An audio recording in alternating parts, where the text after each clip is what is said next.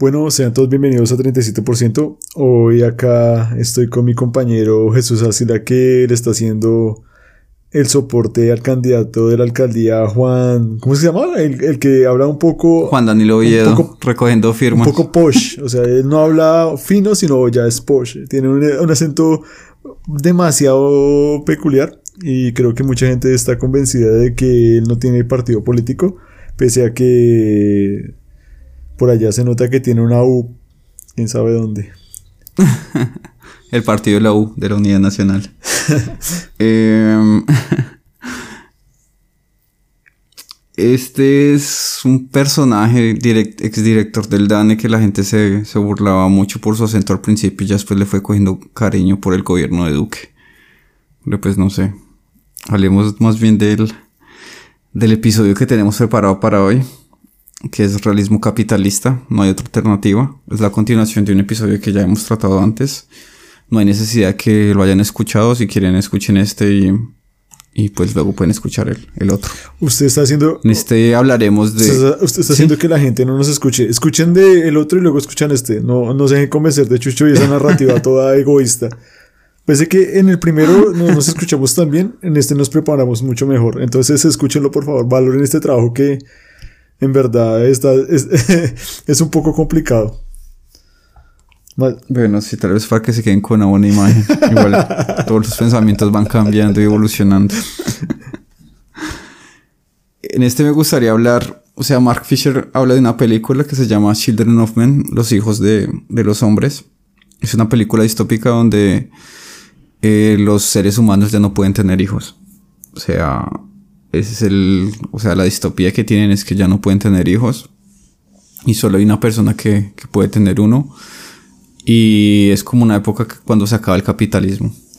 Entonces en esta época el protagonista tiene un amigo o un familiar que se quedó con los, con los cuadros de, de Picasso, con el Garnica, con ese que hizo en la guerra, eh, con el balón o pues con el cerdito de Pink Floyd y con varias obras de arte. Y, el tipo le preguntaba, pues, ¿para qué se quedó con el arte si al final nadie lo ve? O sea, si nadie lo ve, nadie lo va a utilizar, nadie lo va a transmitir. Y él decía que pues ya era legua y que ya era, pues el mundo se iba a acabar y era lo que tenía. Entonces eso mostraba como una parte de que, de que el arte y, y pues en el capitalismo no... O sea, al tipo ya lo guardaba y todo eso pues porque ya se iba a acabar todo pero que realmente eso no funcionaba el arte si no había nadie que lo viera, o sea, si la gente no lo puede aprovechar y no se puede inspirar de este tipo de arte. Entonces como que muestra una faceta del, del, del consumismo y de la, de la reacción que tenemos hacia este. Sí, por ahí también nombraba otra película. Yo, es que ninguna de las dos películas en realidad la vi. La segunda película creo que se llama como Wall E. Wally. Wally. Esta es una película animada, o sea, es una película mm, que habla más o menos lo que pasa después del capitalismo también. En esta vemos un ejemplo que los seres, o sea, son virtuales y que en realidad pues son como niños ya gorditos y todo eso que tienen avatars y con eso manejan su vida. Y que eso empezó porque todo lo compraban en grande también. Entonces muestra como la idea de un robot que busca otro robot y bueno, pues no lo quiero spoilear tanto y también muestra cómo, cómo esa faceta del capitalismo puede que de que este sistema sea un producto que critica el mismo sistema. Es una película hecha, no sé, creo que por Pixar, Disney, alguna de estas productoras. Y de una forma lo está criticando y haciendo ganancias de ese sistema. Es algo que ya hemos tocado con, con la idea de que Kurt Cobain también se dio cuenta que era como parte del sistema y que luego vino el rap. Eso está en el primer episodio, pues para que lo escuchen un poquito más, más claro. Sí, incluso me parece. Y también. Continúe, continúe, continúe, También hay otro ejemplo, es que él da varios ejemplos. Es un libro como más o menos de 100 páginas, dependiendo de la versión que lo lean. En, en, el que él da varios ejemplos de cómo explicar la sociedad por medio de programas o de películas o de conciertos o de músicos, de cómo se maneja la sociedad y cómo ésta se representa en el capitalismo. Y en esta también hay uno que se llama el, el, la super marxista, No sé si usted se acuerda de este, de este capítulo del libro. Sí, sí, pero antes me gustaría, ya que usted está tocando lo de Kurt Cobain, hay un punto en el segundo capítulo que más o menos él trata de decir qué pasaría si uno tiene una protesta y todo el mundo acude a esta protesta que podría llegar a pasar. Irónicamente, él da el ejemplo de ese, que, de ese concierto que es en, creo que es en, en Wembley, el Live Aid, el que se hace como Live Aid. que se hace para reunir alguna cantidad de fondos para ayuda en vivo, sí. Entonces dice que es un es un evento creado supuestamente para combatir el capitalismo y los males que hace, ya que es un pues, males creo que ayudar a la gente de África si no estoy mal y gente con VIH y todo esto. Y es como el, uno de los problemas del capitalismo que es más potente de los que se puede dar es la globalización. O sea, el hecho de que podamos tener cosas demasiado baratas en un lugar del mundo y eso produzca un efecto negativo en otro. Entonces, ellos dicen como, irónicamente, este tipo dice, o sea, Fisher dice como, ¿qué tal si hiciéramos una protesta en que todo el mundo fuera? Y pues eso sucede y es una protesta en contra del capitalismo, pero lo único que busca es contribuir a hacer más capitalismo. O sea, es como, ¿cómo, podríamos llamarlo? Como una contradicción, pero una contradicción que deja un profit, o sea, que deja una ganancia. Y ya lo de una super nani marxista, que es una super nani marxista que sería como una niñera marxista, básicamente dice como, digamos, Margaret Thatcher en los años que ella estaba en, de primera ministra, ella decía como no, es que toca dejar de cuidar esos vagos, el Estado no puede cuidar al individuo, o sea, el individuo no vale la pena, sino el Estado tiene que cuidar en la empresa que produce trabajo y que prácticamente la persona era la que tenía que encargarse de su cuidado personal sin que el Estado como que el Estado tratara de ayudarle, porque pues hay mucha gente que tiene la idea de que eh, como es como, como usted, usted cada artículo repite que el vago ese, ¿cómo es? Que el pobre es pobre porque quiere. Exactamente. Entonces es una idea que pues porque es así, yo lo pienso así. Eh, pues pues tienen parte un poco de razón, pero tocará quitar tocará quitar el hecho de que mucha gente nace pues muy privilegiada con herencias y es un tema que pues no vale la pena tocar en este momento, pero básicamente llegamos al punto en que eh, en el capitalismo quiere llegar a un punto en que el Estado no contribuya en nada al individuo, sino prácticamente que el individuo sea, o sea, incluso hay una, últimamente, ¿cómo se llama? ley en una entrevista llega y dice Javier Milei dice como que el, el, hombre tiene derecho a morirse de hambre, o sea, tiene el derecho, tiene la libertad de morirse de hambre, o sea, como el hecho de decir como si no quiero trabajar y me prefiero morir de hambre. Entonces, como... Sí, es el candidato en Argentina y varias gente quiere votar por él. Creo que tiene un alto índice de favorabilidad en los jóvenes. Esperar qué pasa con las elecciones de, del hermano país, campeón del mundo. En, los jóvenes que andan con camisa eh, blanca y puños almidonados. Empresarios. Almidonados, sí. Entonces, ya terminando lo, zapatos. Ya terminando lo de la super marxista, que es bastante cómico eso pues es como que el Estado debería de verdad cuidar a la gente, pero pues no lo hace, prefiere cuidar a las corporaciones.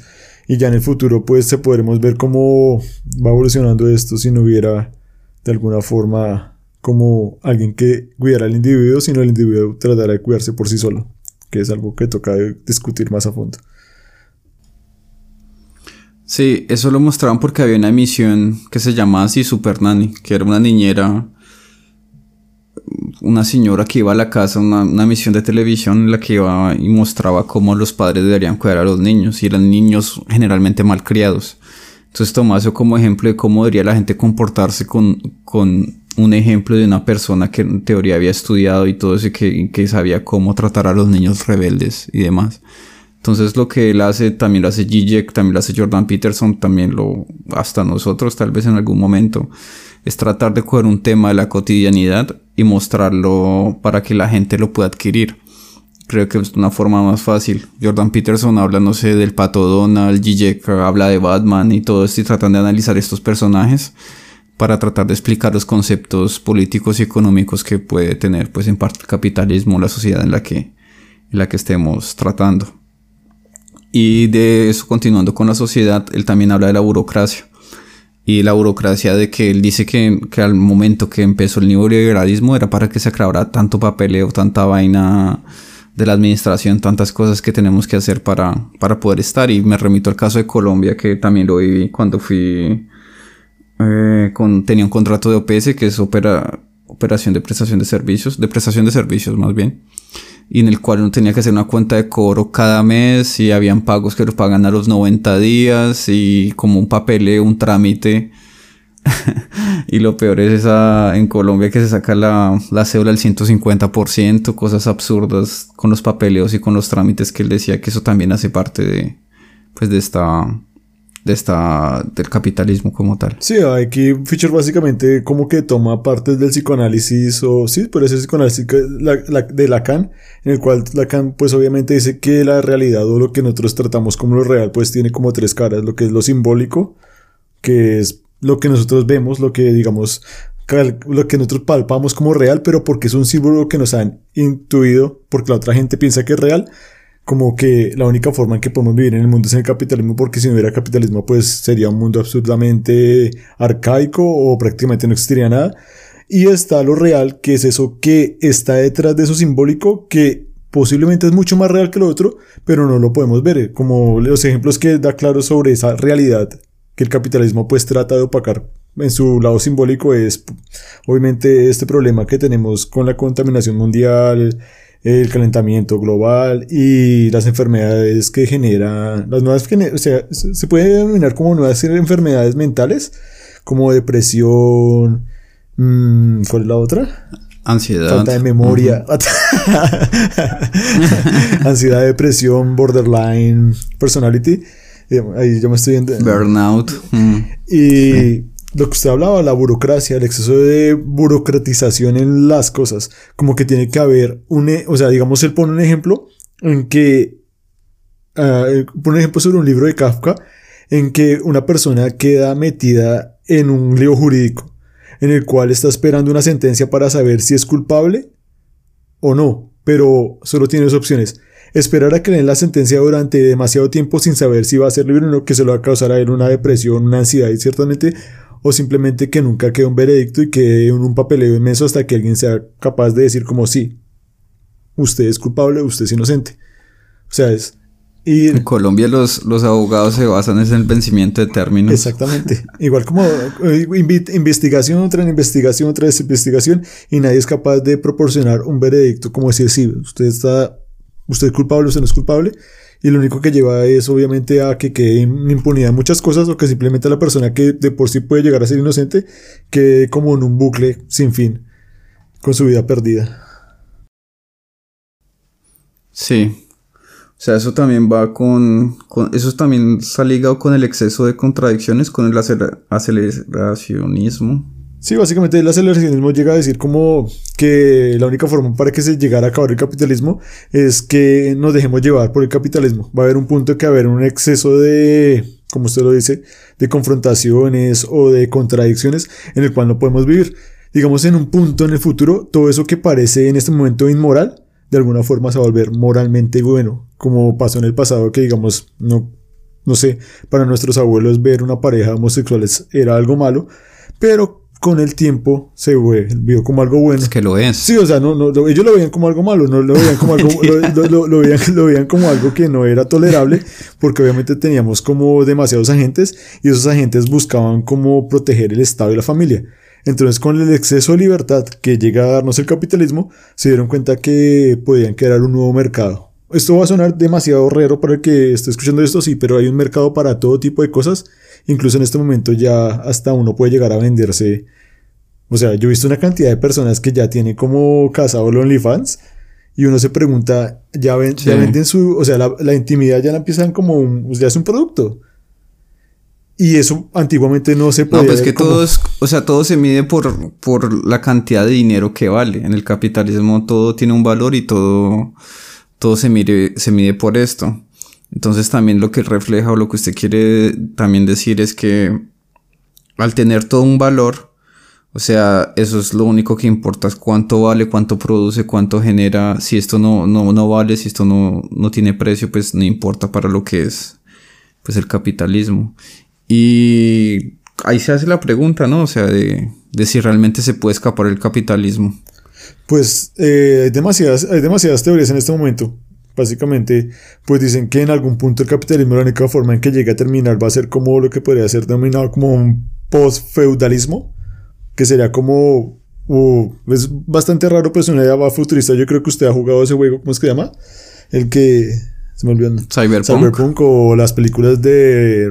No me acuerdo, esas películas de futuristas en las que llega ahí como que ya no es un país el que maneja los poderes, sino es una corporación. Entonces la gente que trabaja para ese tipo de corporaciones pues tiene los beneficios que otras personas llegan a tener. Son cosas que a futuro pueden pues llegar a darse y nosotros no sé si lleguemos en nuestro lapso de vida hasta allá. Porque pues entonces raramente nosotros tenemos solo 100 años de vida por mucho, ¿no? Ni 100. 60. Creería yo. No, el promedio de vida está en 80 años más o menos. O sea, pues depende del país, ¿no? Em, pues para Fischer, o sea, no se puede escapar del, del, capitalismo. Dice que, porque, ¿por qué dice esto? Porque dice que el fin del capitalismo son los límites, cuando se cae el capitalismo serán los, físicos, los límites físicos del mundo. O sea, el capitalismo seguirá evolucionando y nada lo detendrá. Será, y este será terminado por una catástrofe natural. Dice que ese será el fin del capitalismo, o sea, con lo que hablamos del, del, del cambio climático y, y demás, será alguna catástrofe natural que ya la gente se dé cuenta realmente que, que si no se acaba el capitalismo, la manera de producción y demás, no, no, no cambiarían las cosas. Y él da un ejemplo como puede ser como de un bodybuilder y un físico culturista que esté realmente obsesionado por crecer y crecer tanto que va a consumir muchos esteroides y, y muchas sustancias que son malas para el cuerpo y pues el cuerpo también tiene un límite físico y pues morirá cuando este no pueda sobrepasarlo. Sí. Entonces como que es una de las, de las teorías que él tiene con, con el fin del capitalismo. Evidentemente hay diferentes autores que hablan de un postcapitalismo, otros que no, o sea, depende Depende del autor y el pensamiento que alguien tenga. O sea, ustedes también se podrán formar una idea si este tendrá un final o no. Pero, pero Fischer sí, él, sí cree que puede haber como uno, o sea, no es como tan dado que llegue a haber un final del capitalismo, pero sí puede llegar a haber un cambio en el contexto del capitalismo si las izquierdas, porque dice como las izquierdas tienen que empezar a tomar eso que el capitalismo tomó en los ochentas, porque el capitalismo llegó y vio a esa gente que estaba aburrida de trabajar tanto tiempo en una sola empresa les dijo, ay, vamos a darle la oportunidad de que ustedes puedan trabajar en las horas que se les dé la gana en otros lugares y no estén confrontados a ser siempre parte de la misma empresa y lo único que hizo fue crear como lo que puede llamarse como un part-time o que la gente no tuviera un trabajo fijo que a largo plazo se convirtió en algo super malo porque no podían conseguir una pensión. Entonces Fischer dice como toca tomar esos lugares donde el capitalismo o lo que podría ser como el neocapitalismo no puede, o sea, donde la gente siente como más vulnerabilidad y que las izquierdas pues traten de cambiar el contexto como lo hizo ya anteriormente el capitalismo. Es una de las opciones que él obviamente da.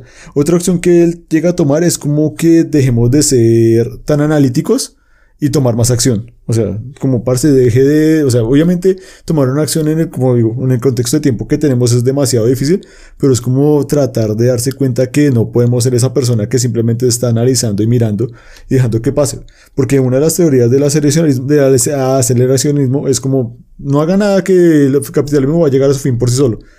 Y es como las muchas teorías que ya sería como el poshumanismo que vamos a tener no sé cuándo, ya incluso con las tecnologías que hay ahorita de las inteligencias artificiales, en cualquier momento una inteligencia, una inteligencia artificial se va a salir de contexto y va a dominar el mundo y va a hacer que los hombres trabajen como esclavos, quién sabe para qué, utilizando la energía de las estrellas para subsistir por siempre, bueno, por el estilo.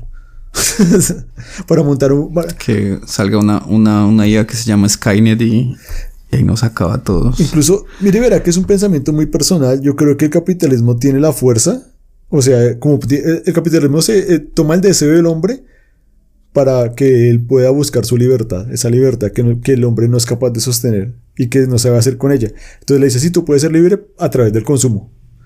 Entonces el hombre a través de ese deseo puede llegar a subsistir hasta el punto en que lleguemos a otro planeta y haya una raza que sea inferior a nosotros y pues ya experiencia no vamos a hacer lo que hicieron los españoles con los latinoamericanos, sino va a ser como vamos a mirar cómo montar un McDonald's allá para ver qué tipo de comercio podemos hacer y un intercambio en el cual obviamente vamos a salir ganando nosotros y ellos van a trabajar para nosotros y así sucesivamente hasta que en cada planeta del universo haya Coca-Cola, McDonald's y también gente con iPhone. Es que es, es, es, es complejo, es complejo. Él, él, él hablaba mucho también de la depresión. Él sufría depresión crónica, de hecho y él se, él partió, él se, quitó la vida en el 2017 Este libro lo publicaron muchísimo antes. Y él se, quejaba pues de la incapacidad del gobierno frente a, la epidemia pues de la depresión, pues en su caso que lo, que lo concernía. Y criticaba también como un sistema en el cual se daban una prescripción de medicamentos en vez de unas buenas decisiones políticas para arreglar los problemas desde el origen. O sea, contando que lo que realmente para que alguien en general se sienta mal es la presión que se tiene, la falta de trabajo, eh, debido a las redes sociales, la envidia que se le puede generar, el el poco control que, tiene de sí mismo, eh, todas estas causas que pueden llegar, a la gente a la depresión y pues a tomar la, la, solución de, de, quitarse la vida. Entonces, entonces él, tal vez no encontró una solución a esto y pues por eso decidió tener ese final. Y es algo que uno tiene que ver, o sea, como que tocas buscar la raíz del problema para realmente tratar de acabarlo. Y, o sea, muchos pensadores creen que es que el problema de la depresión y todo eso también va ligado pues al capitalismo y a la presión que tiene la sociedad para, para poder competir y poder sobresalir. Entonces, al tener tanta presión, al tener tanta, tanta gente de atrás y tantos problemas internos y el entendimiento de la sociedad y todo esto, eso genera que la gente sufra de este tipo de enfermedades eh, mentales y demás. Entonces toca como atacar la solución y la solución viene más de las decisiones políticas que de, que le den a alguien tantos medicamentos para que éste pueda tomar pues como una solución de, a estas enfermedades. Sí, otra, o, sea, algo ya como para terminar el tema es algo que, como él era también un profesor, creo, no sé qué, pero era un profesor como de algún tipo de escuela, tenía experiencia como docente, se daba cuenta que mucha de la juventud, más que toda la británica, tenían un contexto en el que estaban como muy asociados a tener placeres instantáneos, o sea, como buscar cosas rápidas con que complacerse y soltarlas y así pues paulatinamente no conseguían absolutamente nada y lo único que hacía era como crear algún tipo de no satisfacción, o sea, como que siempre algo estaba faltando, como que todo llegaba a ser aburrido. Y al ser todo aburrido pues iban cambiando de hobby en hobby en hobby hasta el punto en que prácticamente como que no hacían absolutamente nada. Y uno de, los, uno de los ejemplos que a mí más me tocó que el tipo da en el libro es como, y lo he visto reflejado incluso en muchos jóvenes es que los jóvenes no son capaces de leer un libro o someterse a una lectura que sea prolongada porque les parece aburrido. Tienen que estar ya sea revisando el celular para ver qué está pasando en una red social o pendientes de si en Twitter sucedió algo de improviso en el mundo eh, de lo cual no se quieran escapar. Como que otra vez volvió Shakira con Piqué y eso de una les hace perder el contexto de lo que estaban leyendo. ¿Volvieron? ¿Volvieron? Eh, yo ya estoy revisando y creo que sí. Aunque yo vi, yo, vi unas fotos de la nueva novia de Piqué y me parece que Piqué hizo las cosas como lo haría el 99% de los hombres en el mundo y nos van a cancelar por machistas. No, pues depende, depende del contexto de la persona y de la moral que se juzgue.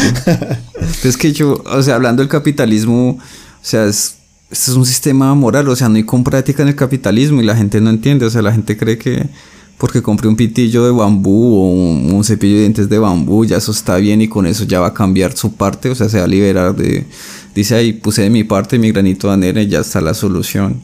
Y es algo que dice Gijek, dice, no, eso no es suficiente, o sea, tienen que votar por, no sé, por los eh, alcaldes, presidentes o gente que tome las decisiones para cambiar las cosas, ir a las marchas, tener otro tipo de actitudes, o sea, no solo comprar o utilizar solo bicicleta, o, pues eso ayudará un poquito, pero no es suficiente pues para que realmente el mundo cambie. Si quiere que realmente el mundo cambie totalmente, no es suficiente esto, dejar de utilizar vasos uh, de plástico y cosas así, o sea, no será suficiente.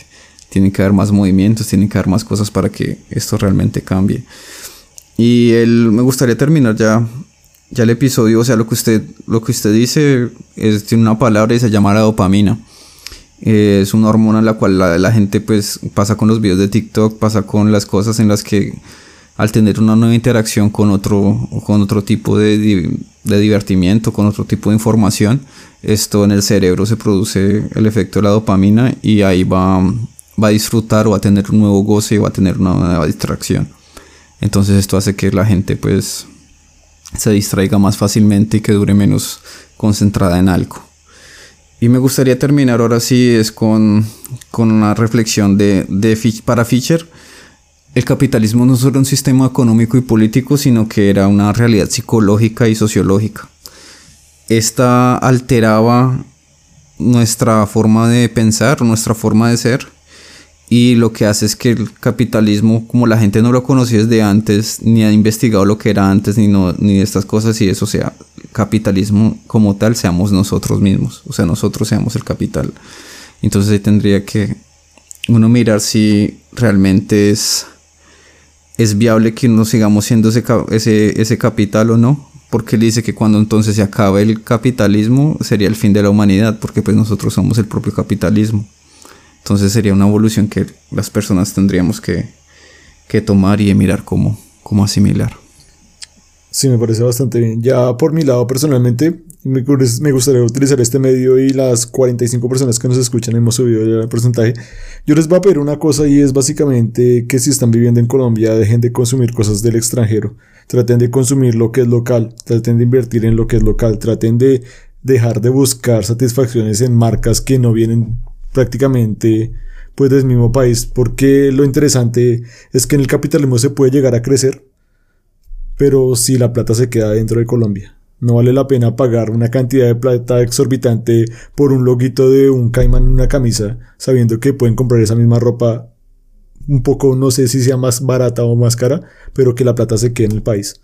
Y no quiero llamarlo que me crean como un nacionalista o algo por el estilo, pero es la única forma de progresar como país. Si siguen abriendo más fronteras para que haya libre comercio, lo único que van a proporcionar primero es que se desangre más el país, porque nosotros tenemos demasiados recursos, los cuales vendemos demasiado barato, y nuestro peso con el que nosotros compramos es demasiado pobre para comprar lo que ellos nos venden. Entonces es una reflexión, traten de comprar local, traten de apoyar lo local y en todos los ámbitos. Es primero lo de uno, primero lo de uno y luego si piensen lo demás. No vayan a otros países. Visiten Colombia, traten de apoyar el turismo en Colombia. Eso es evidentemente para el nicho de las personas que pueden hacerlo. Si de casualidad nos escucha alguien que no tiene los medios y quiere comprarse, no sé, unos zapatos y hay unos de un país de Asia que son más económicos y no le alcanza para los demás, pues, pues hacerlo. Pero si hay otra persona que realmente tiene los medios y puede hacerlo, o sea, puede apoyar los productos locales, pues hágalo, o sea, trate de, apoyar y de pensar en eso, porque igual pues también se basan las exportaciones y las importaciones que tiene el país, o sea, también hay que tener un intercambio, pero para las personas que pueden hacerlo y que pueden apoyar que pueden comprarle a los campesinos, por ejemplo, sin pedir rebaja, porque van a comprar al campesino y cada vez que blañapa vecino y que no sé qué y eso y no. Pero no, pero no a los hijos de Uribe. No, siempre debe ser no, las manillas de los hijos de Uribe, esos no. No, en verdad, y también, y, y, y, también eh, les voy a dar un tip. Ah, les voy a dar un tip. Yo que soy un experto en finanzas que me leí todos los libros de Padre Rico y Padre Pobre. No mentiras. De verdad, si ustedes tienen algún tipo de hobby y tienen algún tipo de grupos de amigos que tengan el mismo hobby, sea el que sea, Traten de buscar la forma de formar esa industria en Colombia con esa inversión de plata que están haciendo gastando en otros lugares. Por ejemplo, esa gente que le encanta las motos porque no trata de mirar cómo va a ser más funcional eso y producir eso en Colombia si sea un poco más caro a futuro les puede llegar a dar mucha más plata. Y pues la plata se va sacar acá en lugar de estar gastando pues en cosas de otros países. Es algo que funcionó en Estados Unidos después de su primera recesión económica y por eso ellos son lo que son. Tengan en cuenta eso. El, hecho no es escapar del capitalismo, sino tratar de usarlo en el favor de que mejore la vida de la gente, o por lo menos de que dejemos de ser tan tercermundistas de estar siendo una colonia a la cual vienen los extranjeros. Y el tema que, que tocaremos próximamente, que me gustaría tocar, es sobre la explotación sexual en la que se ha convertido Medellín y lo demás. Cartagena, Santa Marta, Barranquilla, las fiestas. Usted usted que es un experto.